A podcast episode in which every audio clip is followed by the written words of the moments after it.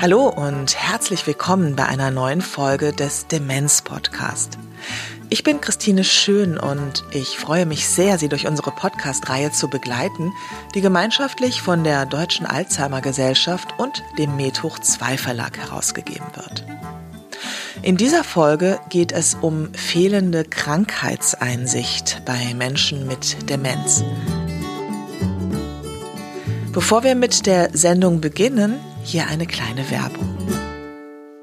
Die Initiative Demenzpartner der Deutschen Alzheimer Gesellschaft hat das Ziel, über Demenzerkrankungen aufzuklären und für die Bedürfnisse von Menschen mit Demenz und ihren Angehörigen zu sensibilisieren.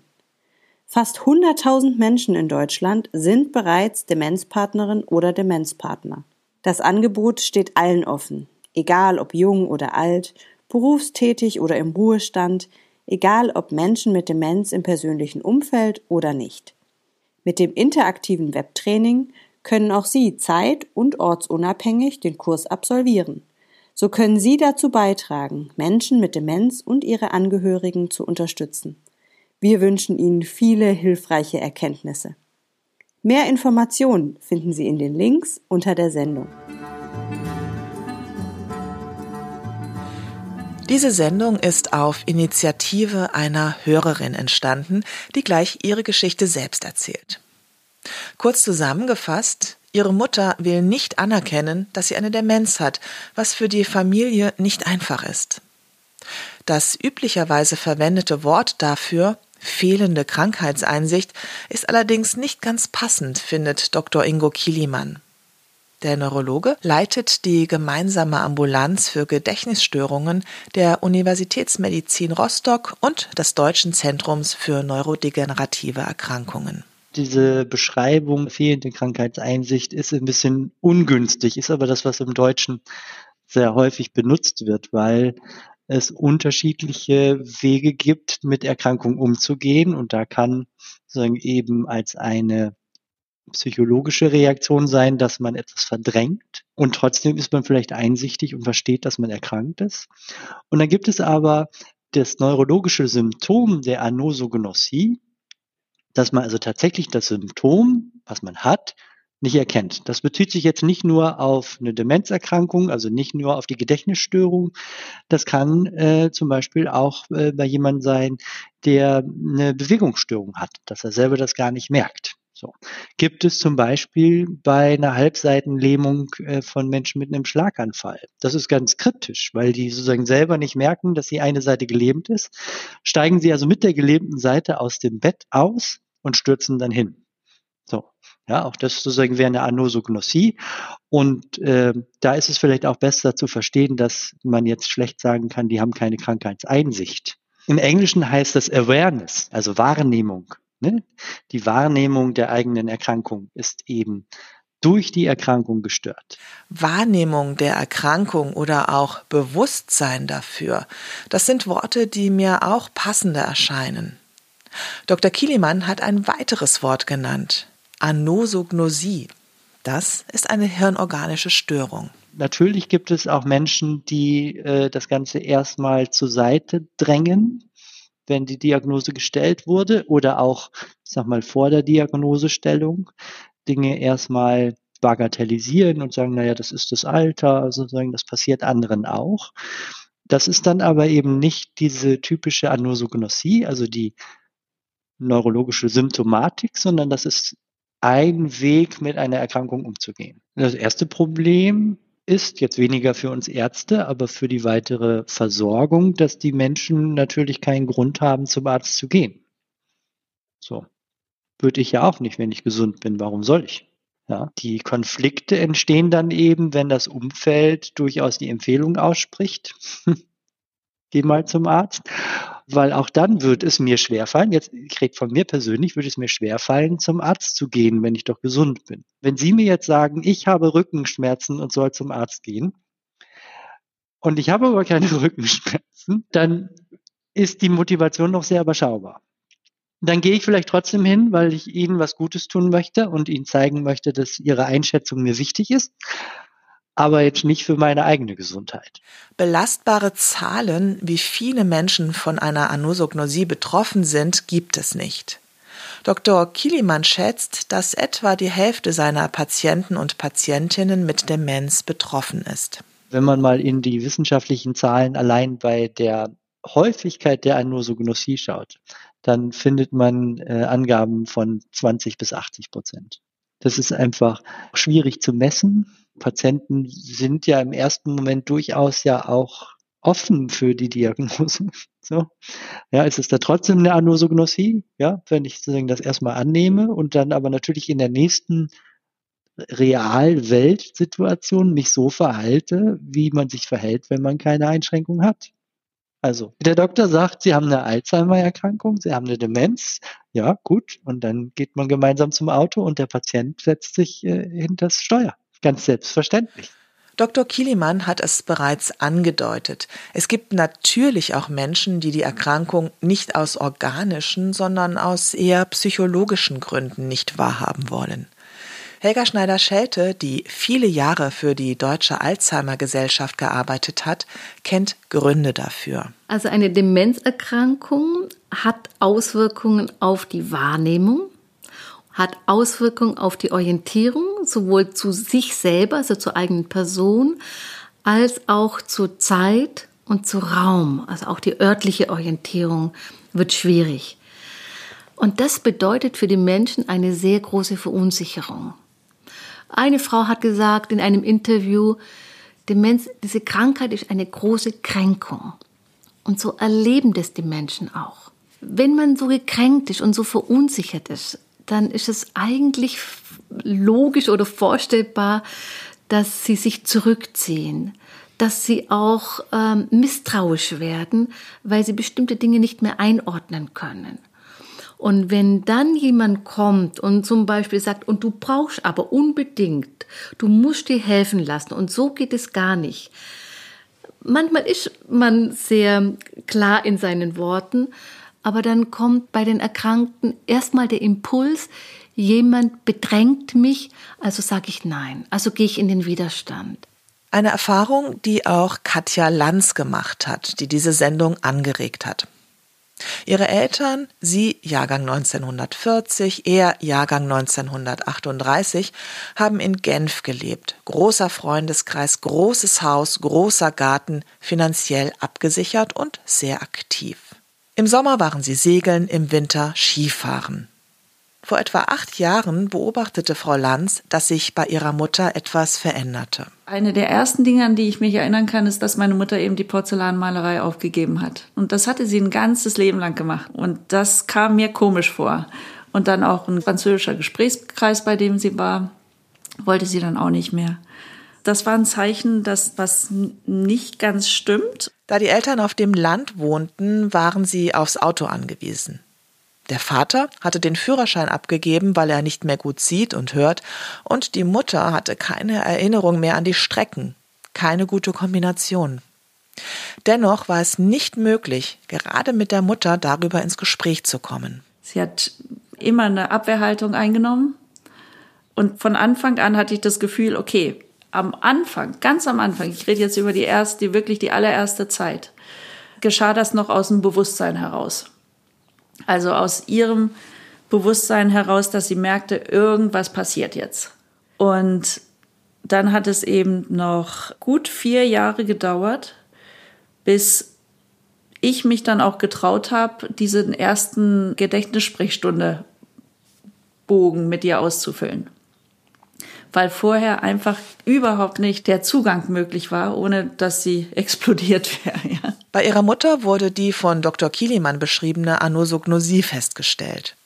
Daraus entstanden für die Angehörigen schwierige Situationen. Aus dieser Situation heraus, dass sie alles verneint hat, dass sie ihre Erkrankung kategorisch verneint hat und eben sehr wütend wurde, wenn anderes behauptet wurde oder wenn anderes auch nur angedeutet wurde. Das führte dann dazu, dass sich Gefahren ergeben haben natürlich, also so zum Beispiel, ich kann noch Auto fahren, dass sie verstummte, anstatt was Falsches zu sagen, dass die Leute ihr dann womöglich auf die Schliche kamen, ne? weil das in der Generation natürlich auch ein ganz, ganz großes Thema ist. Was sagen die anderen? Was denken die anderen? Und ehe man sich dann verplappert, sagt man dann halt nichts mehr. Ne? Das hätte ich gerne auch vermieden. Und das ist genau der Punkt, weshalb ich auch zu dieser Episode jetzt hier angeregt habe, ist, dass ich mich frage, was hätte ich zu dem Zeitpunkt anders machen können? Wie hätte ich ihr zu dem Zeitpunkt die Furcht nehmen können? Ich verstehe natürlich auch, aus welcher Motivation heraus das geschieht.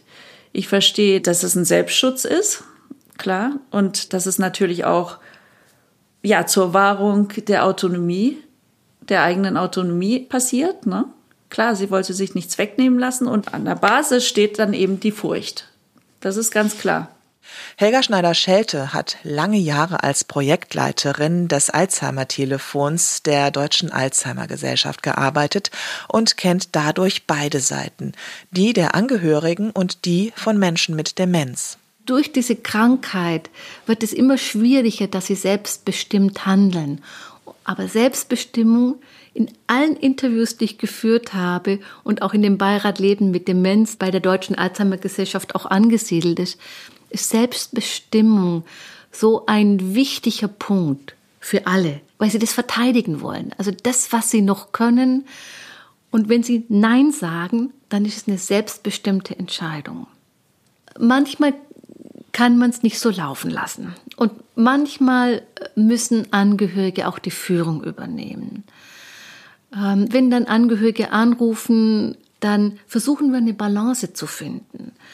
Also wo können Angehörige den Menschen mit Demenz auch einen Freiraum lassen? Jemand muss nicht am Frühstückstisch schick angezogen sein oder also Freiheiten lassen, auch beim Essen, beim Anziehen, auch mal, es tut gut, wenn jemand absolut nicht spazieren gehen will, dann zu sagen, okay, in Ordnung vielleicht in einer halben Stunde, es nochmal zu probieren. Aber zu gucken, dass jemand auch das Gefühl hat, ja, ich bin noch Herrin und Herr meines Lebens in all dem, was mir gerade durch die Finger rennt. Und gerade bei Menschen, die Alzheimer haben, die reagieren ja sehr gefühlsmäßig. Und Druck kriegen die sofort mit. Also wenn man eben will, unbedingt will, wird es schwierig. Aber wie kommt man da raus? Wie findet man eine Balance? Ich denke, wichtig ist, Vertrauen aufzubauen und Zeit zu investieren in die Beziehung. Also sich wirklich Zeit zu nehmen, um gute Momente miteinander zu haben. Weil der Alltag ist so stressig und Angehörige haben häufig keine Zeit und sind am Organisieren und am Machen und am Tun und dann soll das auch so laufen. Vielfach erfordert es der Alltag. Trotzdem Liebe weniger machen und sich ganz bewusst Zeit zu nehmen, nebeneinander zu setzen. Vielleicht Fotos anzugucken, vielleicht Musik anzumachen, vielleicht auch Fernseh gucken, vielleicht auch nur die Hand halten. Also in die Beziehung investieren und das hilft dann, dieses Vertrauen, was dann wächst, hilft dann, dass Menschen mit Demenz viel bereiter sind, auch Angehörigen entgegenzukommen und mitzumachen. Mit gewachsenem Vertrauen kann man dann ausprobieren, ob es gelingt, den An- oder Zugehörigen zum Beispiel zu einem Arztbesuch zu bewegen. Wir sagen auch immer, man braucht eine Diagnose, um zum Beispiel auch einen Pflegegrad zu erhalten, um klar zu haben, ist es tatsächlich eine Demenz? Es kann ja auch eine andere Krankheit sein. Und da wäre es gut, im Rahmen der allgemeinen Untersuchung, dass der Arzt auch da mal drauf schaut. Dass man sagt, komm, wir haben jetzt einen Termin, ich gehe mal mit. Versuchen, also nicht zu zwingen, nicht zu drängen. Also wenn ich eins weiß, dann weiß ich das, dass ähm, die wenigsten Menschen mit Demenz äh, sich zwingen lassen. Und vielleicht hilft es dann, es zu verbinden einen kleinen Ausflug zu machen, zu einem späteren Zeitpunkt nochmal nachzufragen und sagen, komm, ich muss auch zum Arzt, es ist gut, dass man alles nochmal kontrollieren lässt, das Herzen kontrollieren, Blutdruck kontrollieren, also also Dinge, die dazugehören und äh, dass da nicht so eine Angst entwickelt wird. Sich Zeit lassen, Vertrauen aufbauen, mitschwingen. Da müssen Angehörige eine steile Lernkurve durchlaufen, auch Frau Lanz. Sie musste anerkennen, dass ihre Mutter sich nicht krank fühlt und damit umgehen. Es ist nochmal ein gesonderter Aspekt und es ist wirklich was, was an der Basis von dem ganzen als Elefant im Raum steht. Schlussendlich geht es ja auch um Sicherheit. Ne? Das Gefühl, dass sie sich sicher fühlt, dass sie sich akzeptiert fühlt und dass sie vermutet, wir wollen wirklich was Gutes für sie. Ne? Weil das stand am Anfang immer so, ihr wollt immer was von mir und ich will das aber nicht. Und wenn ich ihr dann gesagt habe, es geschieht aus Liebe heraus, dann war das nicht gut genug.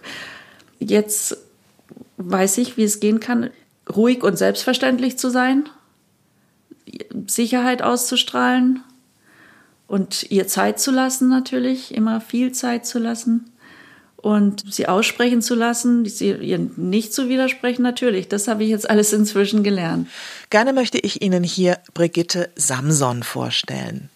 Die 73-jährige Hamburgerin hat viele Jahre als Blockflötenlehrerin an einer Jugendmusikschule gearbeitet. Ihr Mann war 20 Jahre älter als sie. Anfangs hatte er wegen dieses Altersunterschieds große Bedenken. Aber schlussendlich waren beide 45 Jahre verheiratet und haben zwei Kinder miteinander. Mein Mann war von seinem Charakter her ein sehr stark nach außen gehender Mensch. Er konnte Seele füllen, beschwatzen, lachen, zum Lachen bringen, ernste Vorträge halten. Er war jemand, der gut kommunikativ unterwegs war. Und ich war eher so eine ganz stille. Zumindest in unserem Umfeld. Irgendwann fiel ihr auf, dass ihr Mann sich veränderte. Ich merkte, dass mein Mann zunehmend desorientiert war, weil er mich nicht mehr von meiner Arbeitsstelle abholte. Ich arbeitete als Blockflötenlehrkraft an der Jugendmusikschule und äh, weil die Koffer und die Instrumente also ziemlich schwer sind, war es selbstverständlich für ihn, mich mitsamt dem Gepäck äh, fußläufig zu meinem Arbeitsplatz zu bringen, zur Schule und dann auch am Abend wieder abzuholen. Und es passierte dann häufiger, dass er plötzlich nicht mehr zur verabredeten Zeit auftauchte. Ähm, ich dachte erst, ah ja, hat verschlafen oder hat irgendwas anderes vor und kann mich heute nicht holen.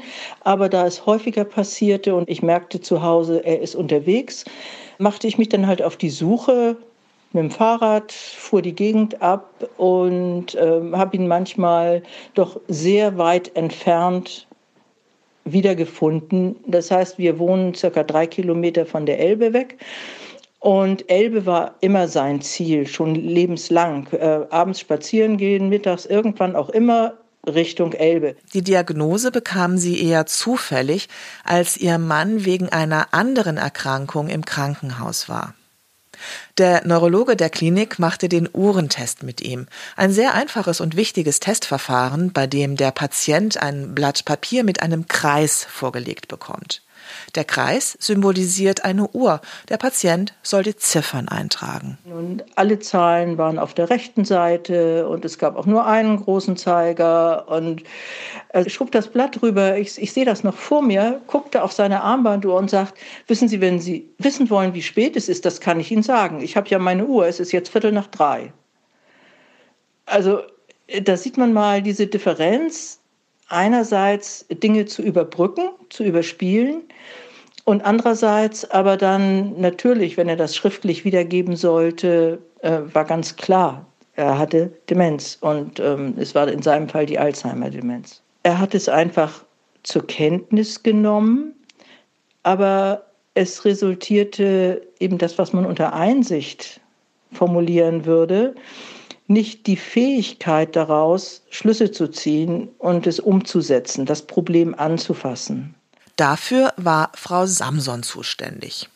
Sie hatte schon vorher ihre Arbeit aufgegeben und war mit 60 Jahren vorzeitig in den Ruhestand gegangen. Von daher war das Zusammenleben natürlich noch enger, weil ich immer mit einem Ohr gehört habe, ist er jetzt wieder unterwegs oder sitzt er einfach nur gemütlich im Garten? Das war zum Teil sehr stressig, aber im Laufe der Zeit lernte ich mich darauf einzustellen, denn er wollte dann auch einfach weggehen.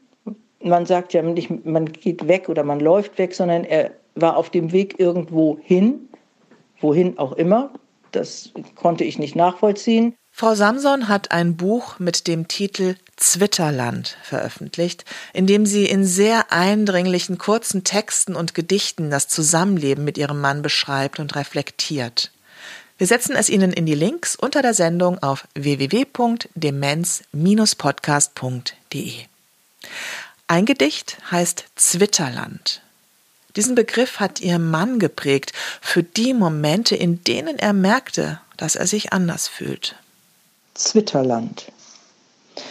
Ich bin schon lang nicht mehr zu Hause, in deiner Straße, deinen Räumen, bin auf der Reise ohne Pause und kann nicht, darf nicht länger säumen. Wenn du mich suchst, du findest mich hinter der weißen Nebelwand. Ich höre und ich sehe dich. Ich lebe jetzt in Zwitterland. Man wird nicht nass, auch wenn es regnet. Hier kann man mit den Ahnen reden bin vielen Freunden schon begegnet. So muss es sein im Garten Eden. Ich habe dich unendlich gern. Kommst du? Ich halte deine Hand, doch gehst du, bin ich wieder fern und geh zurück nach Zwitterland. Die Demenzerkrankung eines Menschen fordert die An- und Zugehörigen, gerade wenn er oder sie sich der Krankheit nicht bewusst ist, aus welchen Gründen auch immer.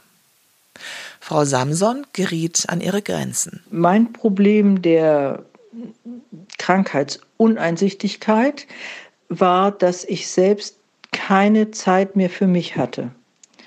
Ich hatte Schwierigkeiten, einen Arztbesuch zu regeln, es sei denn, ich nahm meinen Mann mit, habe ihn ins Wartezimmer gesetzt und drinnen bibbernd gesessen und gedacht, hoffentlich bleibt er da auch so lange. Es gab also für mich überhaupt keinen Freiraum mehr und das hat mich stark belastet. Anfangs versuchte sie noch mit ihm zu diskutieren, zu argumentieren. Hör mal, äh, du bist krank oder du bist dement. Mir ist es wichtig, dass jemand dir zur Seite ist. Ob ich es jetzt bin oder jemand anderer, das sei mal dahingestellt. Aber zum Beispiel gibt es die Möglichkeit der Tagespflege.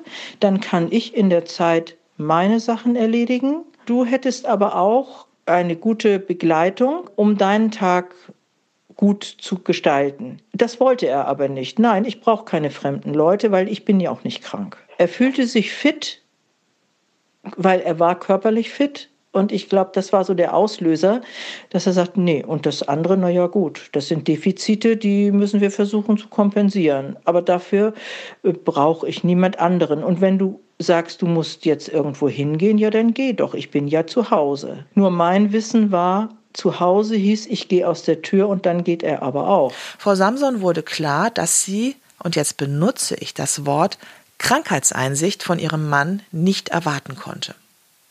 Für sie geht es bei dem Thema eigentlich eher darum, dass Angehörige die Einsicht haben müssen, keine Einsicht von den Erkrankten erwarten zu dürfen.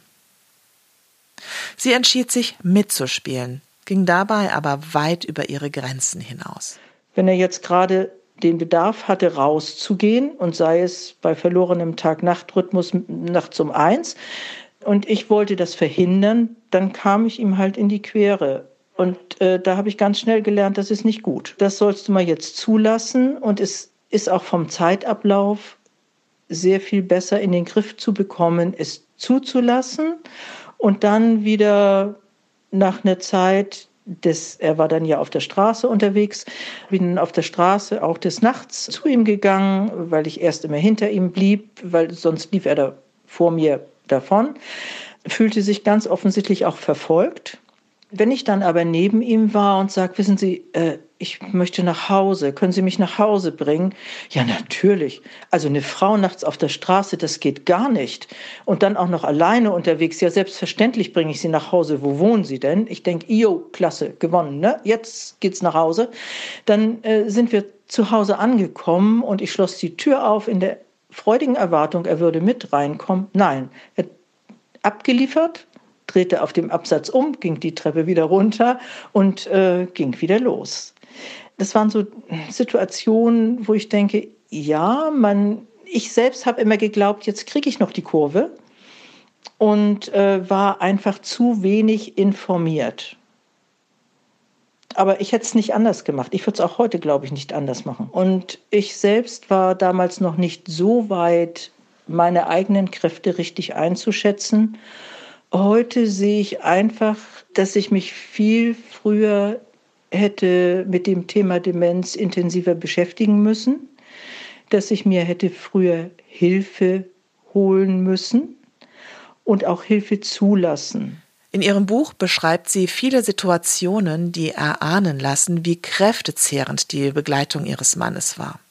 Ein Beispiel. Eines Nachts stand ihr Mann im Schlafzimmer und begann sich anzuziehen. Er wollte zum Bahnhof zwei Mädchen abholen gehen. Da sie bereits erlebt hatte, dass es keinen Sinn macht, ihm so etwas auszureden, machte sie mit. Ihr war bewusst, dass er in diesem Moment in seiner Heimatstadt Danzig war. Deshalb suchte sie in Hamburg einen Bahnhof, der dem Danziger Hauptbahnhof ähnlich sah, und fuhr mit ihm nach Kleinflottbek. Als er sah, dass am Gleis dort niemand wartete, konnte sie ihn beruhigen. Um vier Uhr früh. Der Text endet mit den Worten wieder hatten wir eine Nacht überstanden. Die Kraft durchzuhalten war sicherlich die tiefe Liebe zueinander. Das hat uns über all diese Zeit getragen. Knapp vier Monate bevor er ins Heim kam, schrieb sie das Gedicht Wie geht es weiter? Wie geht es weiter? Du bist so fern, kannst nicht mehr sagen, wie du dich fühlst in dir allein. Die Augen schauen, Blicke fragen, sag, darf ich weiter bei dir sein? Die Katzen wirft lebendig man im Sack verschnürt in einen See, ertrinken langsam, jammervoll, hilflos zu enden, das tut weh. Soll ich denn schon das Glöcklein läuten, obwohl du nicht gestorben bist? Ich will der Liebe Kraft vertrauen, die stärker als Verzweiflung ist. Frau Samsons Mann ist vor fünf Jahren verstorben. Die Erfahrung mit seiner Begleitung gibt sie mittlerweile in Angehörigengruppen in Hamburg weiter.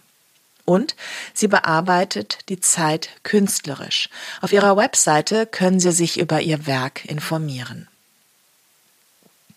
Katja Lanz Eltern waren mittlerweile aus Genf nach Berlin gezogen.